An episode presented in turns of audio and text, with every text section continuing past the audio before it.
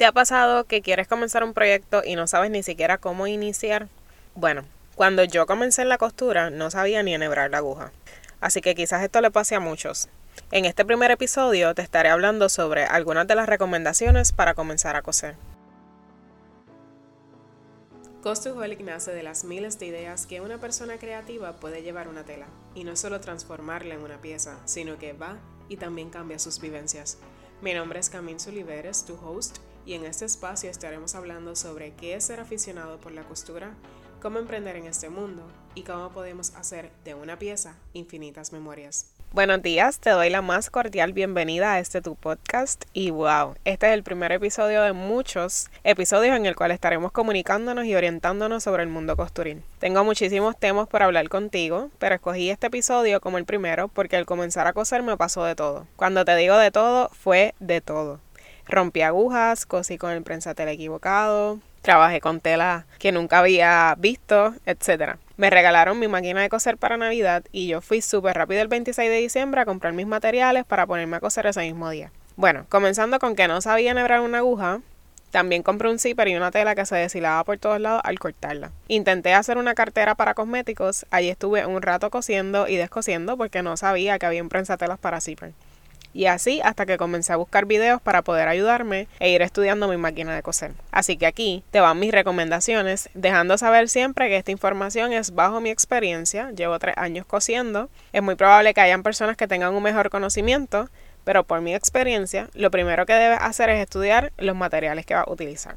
Necesitas una regla, una cinta métrica, descosedor, tijeras para tela y tijeras para papel. Nada de eso de estar utilizando las mismas porque luego que tú utilizas la tijera en papel ya no corta igual la tela. También necesitas unas agujas. Normalmente cuando la máquina pues si es nueva trae. Si no, puedes comprar una universal o una que vaya acorde con lo que vayas a realizar. Además, debes empezar con un proyecto sencillo. Si es que deseas utilizar tela desde un principio, te recomiendo comprar algún algodón sin mucho expandex porque es liviano y bastante fácil de coser. No necesitas la última máquina de coser, puede ser una sencilla en la que aprendas y luego si deseas puedes realizar la inversión de una más avanzada. Yo comencé en una súper sencilla y ya cuando dije esto me gusta, puedo costearla, pues entonces me compré una segunda más fuerte que pudiera hacer más cosas en ella. Si es tu primera vez utilizando una máquina de coser, verifica las especificaciones en tu manual. Si no eres de leer, pues al menos ve videos de tu máquina para que sepas lo fundamental de cómo utilizarla. Para practicar, puedes primero hacerlo en papel, cosiendo trazos rectos, en diagonal y algunos otros. Si buscas en internet,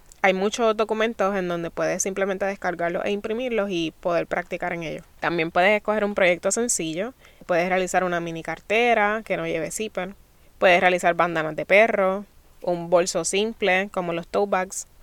Y al principio siempre vas a necesitar muchísima paciencia. Esto es una destreza nueva. Quizás no te salgan las costuras súper derechas, pero entre más practiques, mejor quedará. Y bueno, muchos éxitos en tus costuras. En un próximo episodio hablaremos a fondo sobre cada uno de estos materiales y proyectos para que comiences tu travesía costurín. Si te gustó este episodio, por favor, puedes entonces dejarnos una reseña en lo que sería Apple Podcast o también puedes dejar rating en lo que sería Spotify. Recuerda, estamos en las redes sociales como Costuholic en Instagram y si deseas, puedes activar la campanita para cada vez que yo subo un episodio, te notifique que ya está arriba. En este caso va a ser todos los jueves a las 6 de la mañana de horario Puerto Rico. Que tengas excelente día y muchísimas gracias por estar aquí.